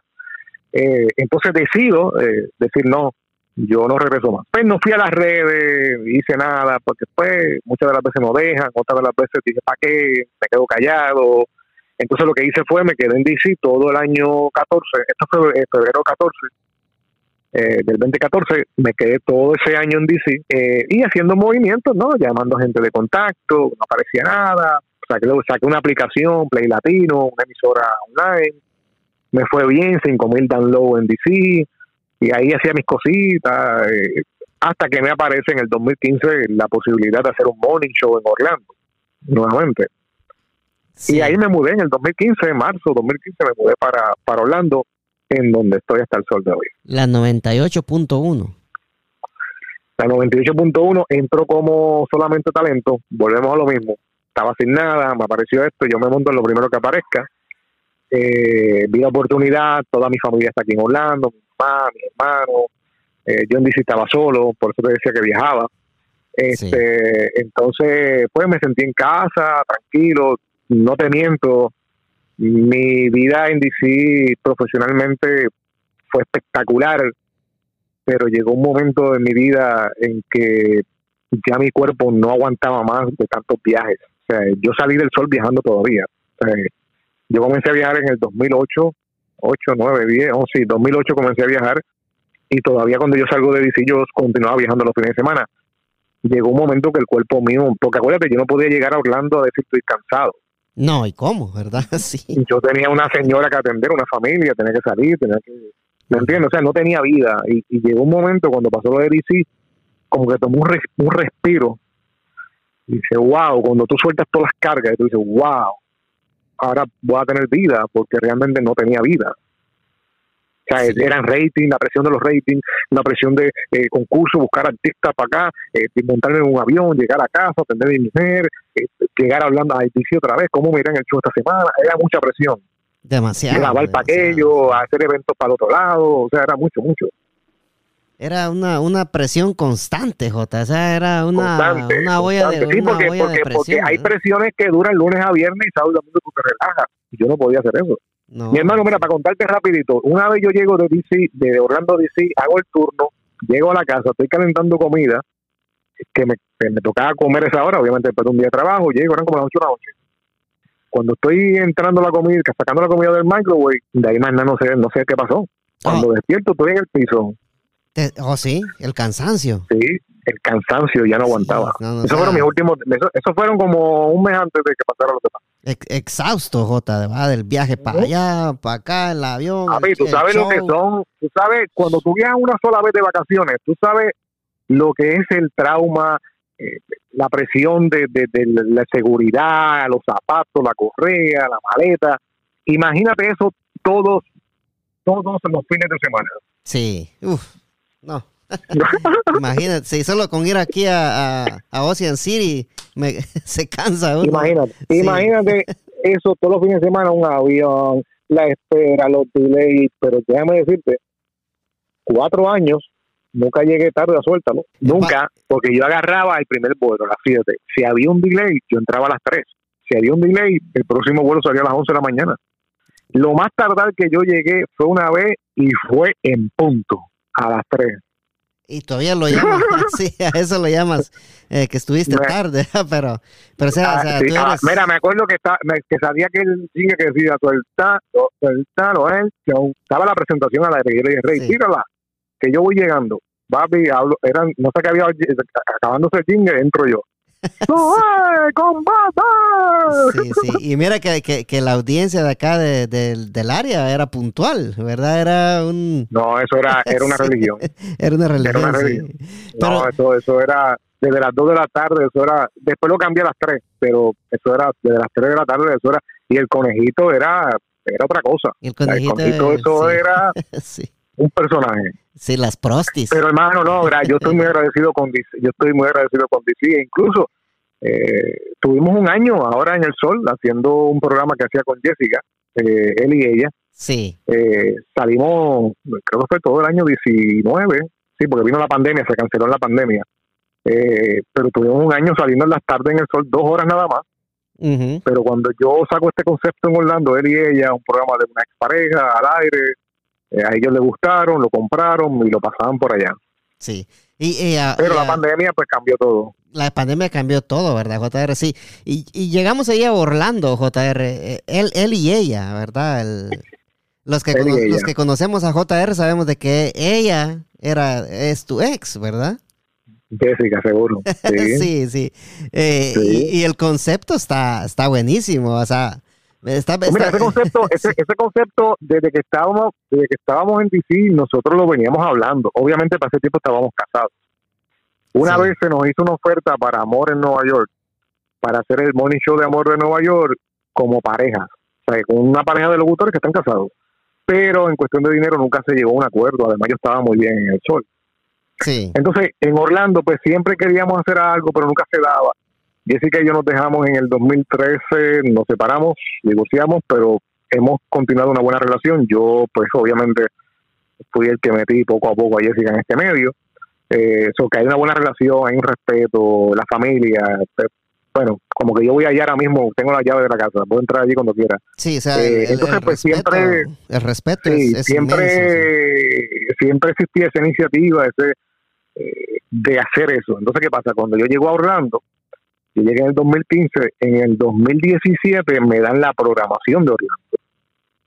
Eh, de Money Show me pasan, que hasta el sol de hoy, me pasan a director de programación y me, pues ahí al darme el, full management, pues pasaron un par de shows, hice un par de shows con un par de personas, hasta que surgió la oportunidad de dije, ahora me traigo a Jessica. Y nos fue bien porque, puedo y te digo, nos salió DC, pero surgió lo de la pandemia, pegaron los cortes y pues ahí el show pues sufrió, pero era un concepto, te digo, Molusco de Puerto Rico vino un par de veces a entrevista y decir, él nos entrevistaba a nosotros. Yo no puedo creer que usted como ex pareja, pero ¿cómo puede ser?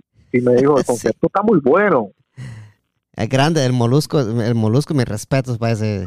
Muy bueno. Pues, o sea, para una persona así que está en los medios, que está en radio buena en Puerto Rico, sorprenderse. Además, mucha gente de radio me escribía, me gusta el concepto, muy bueno. Pero pues no nos agarró toda la pandemia, no se le pudo dar más cariño, pero iba, se iba a hacer muchos eventos en DC, había muchas cosas que se iban a hacer en DC con el show, pero pues, pues todo fue para atrás y para atrás y todavía estamos en eso. Sí, pero eh, él, él y ella eh, todavía están en, en la 98.1, ¿verdad? No, no, no, no, él y ella ya va a ser un año, ahora en oh, mayo. Sí, ¿verdad? Sí, eh, sí, en la pandemia, en, plena pandemia se canceló. Se canceló, entonces DC continúa ya con Rey, yo continúo en la mañana, pero solamente música, algún otro comentario. Yo estoy como JR al aire en la mañana, tranquilo, o sea, regalo cosas, estoy más musical que otra cosa a ver qué pasa con todo esto que está pasando de la pandemia y sucesivamente. Sí, y, y, te lo mereces, eh, JR, imagínate tanto año, ¿verdad? En, la batalla, viajando. Ya conoces la historia. Sí, o sea, eh, este es un momento de, de, relax para ti, por decirlo así, ¿verdad? O sea, sí, estoy más tranquilo, o sea, no tengo, bueno, tengo presión porque estoy dirigiendo una emisora, o sea, hay reuniones, hay reportes. Sí. Eh, aunque extraño yo he dicho que si eh, me surge otra oportunidad en el futuro para radio, eh, Dios no, no quiera, tenga que cambiar de emisora, quisiera regresar como talento. Ya llevo muchos años en oficina, es mucha presión, como talento me quita. Yo me pongo a analizar mi carrera antes de ser, de meterme en una oficina y yo era mucho más activo en las redes sociales antes de meterme a director de programación porque lo que pasa es que salgo del aire y yo me meto en una oficina, están en reuniones con vendedores, con promociones, en la calle, escuchando música, la música que voy a poner al aire, preparando la música del otro día. O sea, es mucha presión, entonces me quita mucho tiempo de yo dedicarle al JR el talento de radio.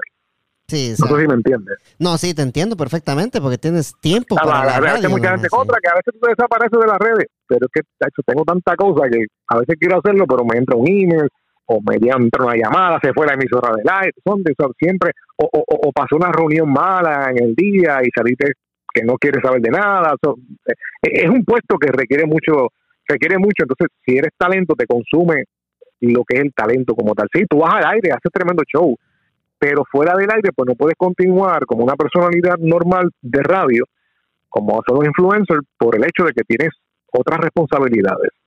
Por el hecho que tienes una mucho radio más, mucho más, mucho más, mucho más, ¿entiendes? Tienes Porque responsabilidades hay muchas, pero hay una responsabilidad de unos mismos, unas reuniones, escuchar la música, meter la música. Eh, son muchas muchas cosas que, que involucran todo ese puesto. Sí. Reunirse con los talentos, escribir la imagen para la emisora. Tienes una emisora en la mano prácticamente ese es, es tu, tu, baby, por decirlo así, ¿verdad? O sea, que tienes es que, la cosa. tienes que... No tengo, mira, no tengo vacaciones, yo cojo vacaciones, yo agarro vacaciones, pero te digo, hermano, he tenido que entrar, yo no he tenido unas vacaciones que yo diga me desconecté por completo, porque siempre se, se frizó la computadora, la emisora se fue del aire, yo digo, siempre la emisora le da problema cuando yo cojo, yo agarro vacaciones.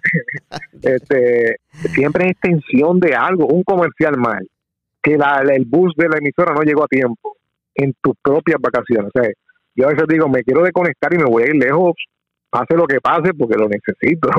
Una, sí, sí, te lo, y te lo mereces, Jota, te lo mereces. este Yo hasta la fecha, como siempre te lo he dicho en, comentarios en Instagram, que haces falta acá en el área. O sea, no desde que se, te fuiste tú con Suéltalo, no, no ha habido otro programa así, de esa magnitud. Sí, no, hermano, mira, y, yo agradecido, ya hecho agradecido de, Guatemala, Honduras, El Salvador, este, hondureño, todos esos, eh, gente de, Bolivia, que sé que hay muchos ahí, de, Perú, todos todo, todos los latinos, eh, los pocos boricuas que habían allí para ese tiempo, agradecido, hermano, porque eh, sí me abrió las puertas a otra faceta de mi carrera en cuanto DC fue el mercado que me dijo suelta todo lo que sabes, todo lo que has aprendido en todo este camino. Ahí fue que yo me hice personalidad. Yo venía de unas emisoras que se hablaba nada más con música. No, tú, no, tú no eras personalidad, tú no eras... Era algo como volvemos a lo mismo que yo me veía desde hace tiempo. Yo quería ser bien famoso, que la gente me reconociera. Y DC fue ese mercado. Hermano, miran, yo fui hace como dos meses atrás a DC, me quedé, porque te digo, viajo, para los que no saben, los que no me han visto, no sé por qué, pero viajo ciertas veces al año, con todo y pandemia fui, este, a DC, me encanta DC, yo voy allí, me quedo en downtown, voy como por allí en sitio salvadoreño, voy a Alexandria y no hace mucho fui, hace como tres meses. Y ya llevo un tiempo fuera de él y ella, o sea, ya hace tiempito no se está haciendo allá. Y estoy en el hotel, llego al hotel, ahí en downtown. Y cuando estoy haciendo el hotel, la persona que está ahí me dice, yo usted lo conozco. Y yo andaba con, con mi novia. Y me dice, ¿por qué él te conoce? yo, dígame usted, ya yo sé por dónde viene porque yo conozco DC. Y yo, dígame usted, ¿qué pasó? Tú eres JR. Y yo, sí, papi, el tipo llamó a fulano, sultano, vino a la cocina para acá, salvadoreño, todos los países, JR. Me quedé todo el fin de semana ahí, hermano, salí para los restaurantes, la gente me reconocía. Sí, todos te reconocen acá, JR. Fui a un, restaurante ahí en, en, Alexandria, creo que era, eh, una pupusería. Eh, una mañana, un sábado, me senté allí y la señora se reía. Ya cuando yo veo que alguien se está riendo, yo mm, mirándote mucho, yo, oh my God, ya aquí saben. La señora, mira, tú eres el del sol, ¿verdad? yo, sí, sí, ¿cómo está señora? Bien, bien, te escucho siempre porque no, ellos, como que se olvidan, ¿no? yo, yo te escucho, es bueno, gracias. sí, yo te escuchaba, era, sí. sí. pero pero tremenda comunidad, hermano, de veras que a todos los que escuchan este podcast, este, muchas bendiciones, de veras que, y agradecido contigo, hermano, porque vuelvo y te digo, yo siempre entrevisto y son muy pocas las veces que a uno eh, le dan la oportunidad de, que entrevisten a uno, ¿no? No, no, gracias de corazón. No, al contrario, Jota, estoy muy, muy, muy agradecido contigo, este estaba esperando este momento para, tener. Sí, tremendo trabajo, te, digo, tremendo trabajo. Eh, me gusta el delivery que has hecho. Siga, siga para adelante, mano. Que esto, esto, esto es lo nuevo. Esto es. Mira, yo, yo siempre he dicho, estábamos, estábamos hablando antes del podcast de, la, con el equipo que tienes, ¿no? Sí. Yo, gracias a Dios, pues eh, todo el que le gusta esto, pues ha hecho esa tremenda inversión. Pues yo tengo todo ese equipo ahí más o menos. No me he puesto para eso porque volvemos a lo mismo. Tengo muchas responsabilidades. Sí, sí. Pero estás haciendo tremendo trabajo. Eh, he escuchado ya, escuché de Diamond Boy, escuché el de Alejandro, tremendos colegas. Este, y muy bueno, sigue para adelante, hermano, que este es el futuro. Puede ser que ahora no esté facturando, pero más adelante, mira, mira esta gente Molusco, a los que empezaron hace 10 años a 8 y hoy en día están ganando bien. Así que esa, esa es la línea, lo digital.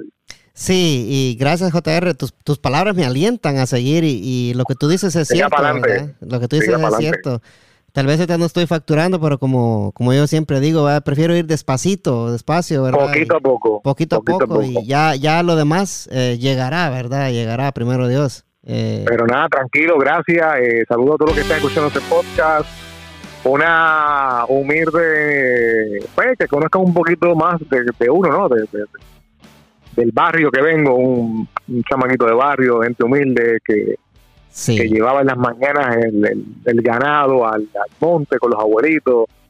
Y aquí estamos, representando a los latinos donde quiera que estamos, eso vale. 27 años de carrera, JR. Y una, y una, y una carrera increíble, una carrera de, de, historias. Eh, de, de, aventuras que, que, que solamente una persona como tú las va, va a lograr, JR, porque te, te tirabas con todo, ¿verdad? Y así tiene que ser. Eh, JR, ya para despedirnos, eh, ¿qué, le, recomendarías tú a los, nuevos talentos que vienen eh, surgiendo y que quieren ser locutores? Mira, yo creo que lo primordial en este, en este negocio es, lo primordial es tener pasión. O sea, yo, yo siempre dije, y siempre he dicho que, por cierto, en mis comienzos de radio tuve que hacer cosas gratis. llegó un momento que, pues, para empezar, uno tiene que, volvemos a lo mismo, montarte en el barco sea gratis.